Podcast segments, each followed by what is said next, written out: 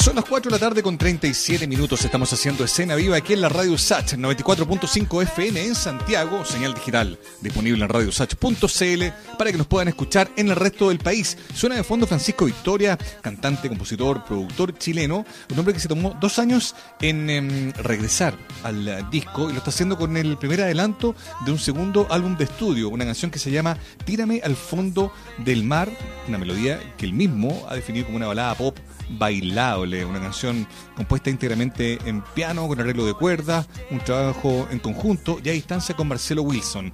Estamos al teléfono con él, Francisco Victoria, para conocer de este proyecto, para saber también qué ha sido de él en todo este tiempo tan, tan, tan inusual, ¿no? Em, Francisco, ¿cómo estás? Bienvenido hola, a Hola, Francisco. Hola, Mauricio. Hola, Mauricio. Hola, Muriel. ¿Cómo estás? ¿Cómo te va, Francisco? Pues. Bienvenido.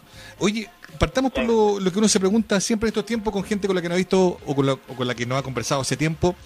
¿Cómo ha sido para ti este año? Eh, bien, al, muchos altos, muchos bajos, muchas ¿Ya? cosas. Eh, ha sido un año muy agitado, muy muy difícil y muy muy desafiante también. Eh, ¿qué, qué, qué te puedo decir? Es un año entero, yo creo, de, de vida que está ahí. Eh, como medio que no sé, no sé si saltármelo todavía o si, o si creer que me, me cambió para siempre todo lo que pasó ahora. Claro. ¿Sí? ¿A- ¿Hasta qué punto eh, ha sido eh, de fuerte? Porque, porque decir eh, de qué manera te ha cambiado también, eh, Francisco, es porque, porque ha sido bastante intenso, eh, quizás desde, desde lo emocional, eh, lo laboral, estar preparando este, este nuevo material. Eh, cuéntanos un poco más el detalle del, del, del día a día también de- del trabajo. Sí, efectivamente siento que eh, fue, fue tan intenso como el, el tener que soportarse a uno mismo durante todo el tiempo que, que fue, digamos, el, el encierro más, más estricto, como en el que no podíamos salir de la esquina. Eh, durante todo ese tiempo yo creo que igual me descompensé un montón emocionalmente. Luego de eso como que retomé ciertas cosas, pero como que siento que igual algo se removió en mí con respecto a cómo quería seguir haciendo mi carrera y cómo quería seguir haciendo las cosas. Y creo que, que la principal decisión fue como dejar de, de responder a, a los tiempos de la industria que no le importa mucho como en la obra solo, solo le importa como sacar y sacar y sacar y sacar canciones y mantener a todo el mundo como alienado, supongo, porque quiero, creo que no quiero ser más parte de, de esa alienación, supongo, de, de, de, de esa como explotación ida y vuelta como de a nosotros como artistas de ese extractivismo como musical. Y por otra parte de vuelta es como respeto demasiado a la audiencia y creo demasiado en las conexiones que se producen a propósito de la obra y de la música como que creo que tomé la decisión después de todo este tiempo como de tomarme mucho más en serio como qué tanto respeto le tengo al arte y a las canciones Mm. y a las personas que reciben la obra. Creo que eso es como la mayor diferencia. Oye, Francisco, ¿y eso significó también, en términos musicales, eh, desprenderte de lo que quizás eh, esa misma industria de la música que dices tú, chilena, percibía de ti, ese sonido, ese, ese tipo de música? Eh, esto de, romper también con ese con esos paradigmas, ¿significó también alejarte un poco de esa idea preconcebida de tu trabajo? Sí, yo también pienso, o sea, creo que había vivido ya lo último, el último tiempo trabajar en cosas diametralmente opuestas a lo que a lo que yo hago como, como cantante, pero eh, sí, supongo que eh, fue un poco inevitable en el, en el camino de descubrir quién soy realmente. Es como no, es que no es que uno se deshaga de otras ideas, sino que uno encuentra las propias. Eh, y, se siente muy distinto nomás, eh, supongo, creo. Eh, yo lo siento muy distinto.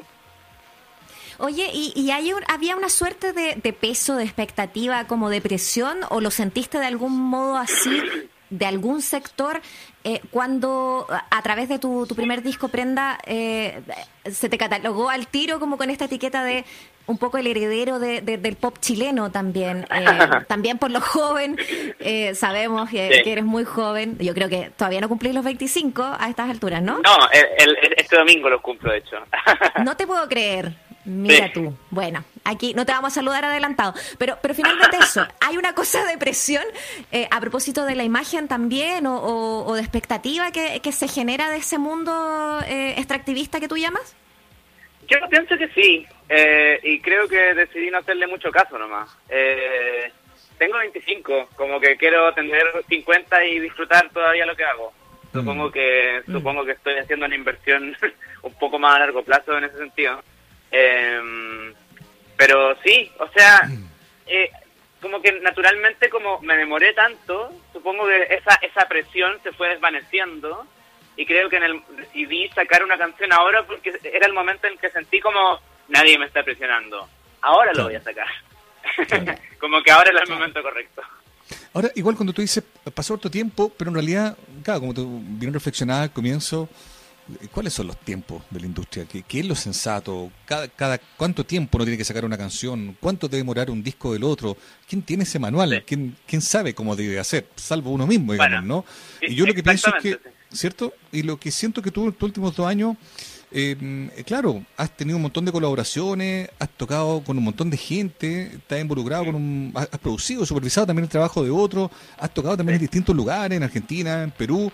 Eh, ¿Cómo podríamos leer también todo, todo aquello vivido y cómo eso vivido está también sonando hoy en tu nueva música? Eh, es que siento que son, como que me tomo muy en serio todos los, los procesos en paralelo, supongo. Eh, tocar es una cosa, tocar en vivo, las colaboraciones con otras personas me las tomo muy en serio también y, las disfruto mucho desde donde vienen, porque han sido con distintas artistas, entonces eh, al mismo tiempo también el trabajo de producción para otros artistas es otro es otro asunto, entonces como que no sé, o sea, tenía razón, no, sé quién dicta esos tiempos, lo único que sé es que hay una, una, una presión, supongo, bien capitalista como de autoexplotación, como de eh, tienes que sacar, tienes que sacar, tienes que sacar, aunque nadie te lo esté diciendo quizás, creo que puede ser un poco una, una especie de paranoia comercial, eh, pero de, algún lugar viene, ¿no? Hay algo que gatilla eso en uno también, ¿por qué? Y, yo pienso que eso no puede ser un motor para crear, o sea, no, no, no, no, no concibo el, el, ese, ese como hiper, esa hiperproductividad como la raíz de una buena obra, no, no sé en qué quizás sí, a mí quizás a mí yo creo que no me funciona eso o, quizás sí, pero siendo productor quizás, no como no como cantante, creo que Eso te iba a preguntar.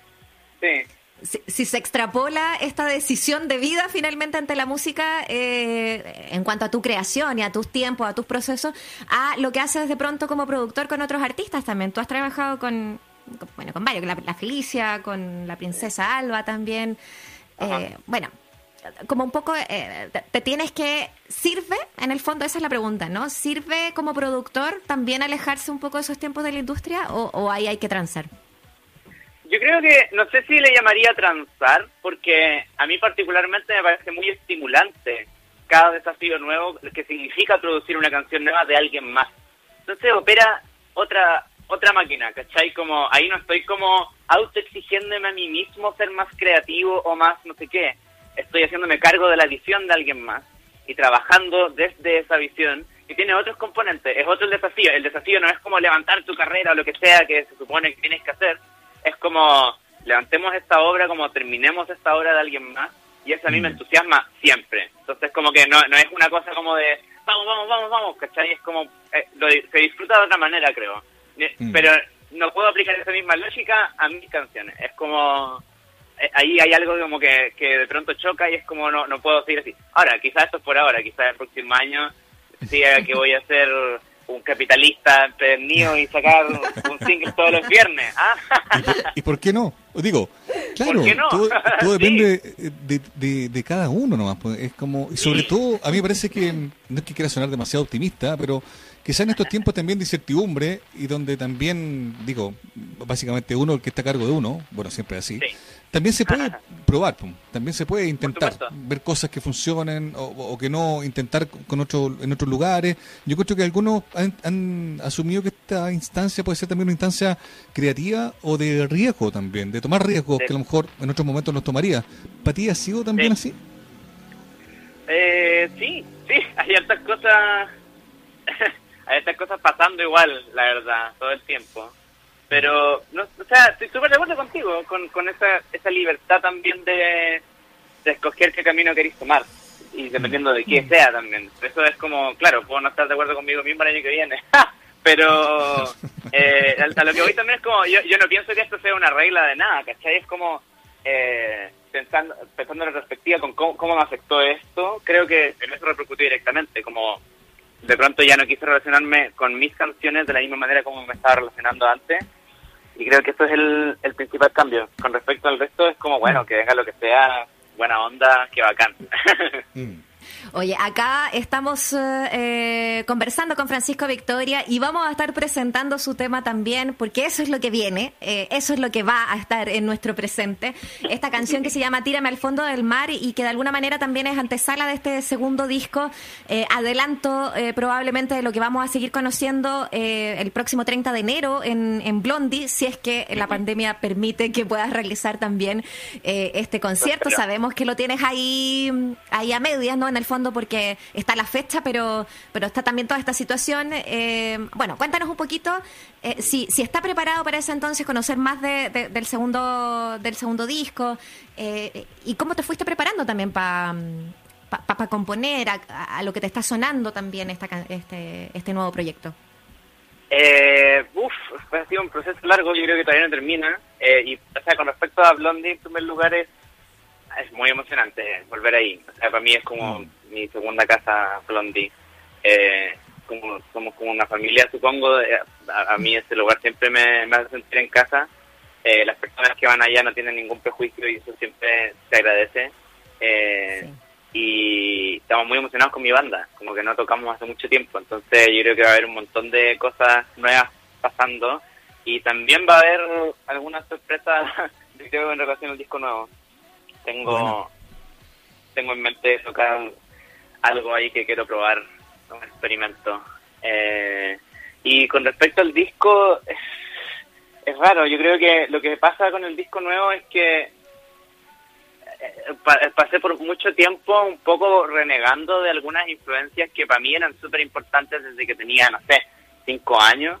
Eh, no sé, como Toto, ponte tú, como, como, Simply, como Simply Red, como, ¿cachai? Como una cosa media, no sé, hasta casi que Marillion, así de...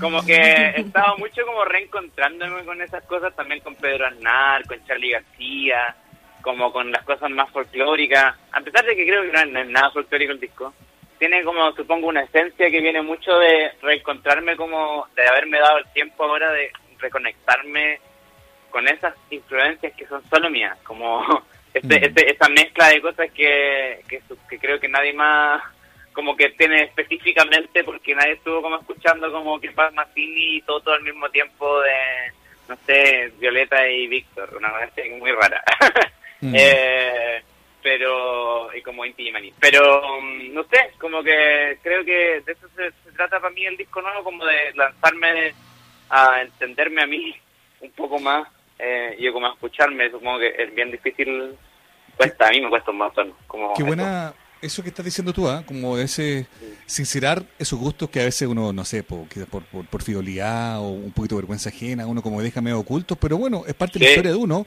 y si van aflorando, van asomando, está perfecto. Francisco, estamos cerrando la conversación, nosotros nos vamos a despedir con la Muriel, pero te queremos dejar a ti los micrófonos para que seas tú mismo el que presente Tírame al fondo del mar, que entendemos el adelanto de este nuevo disco. Te queremos agradecer, te queremos también felicitar por el proceso que ha logrado escribir tan gráficamente en este último rato.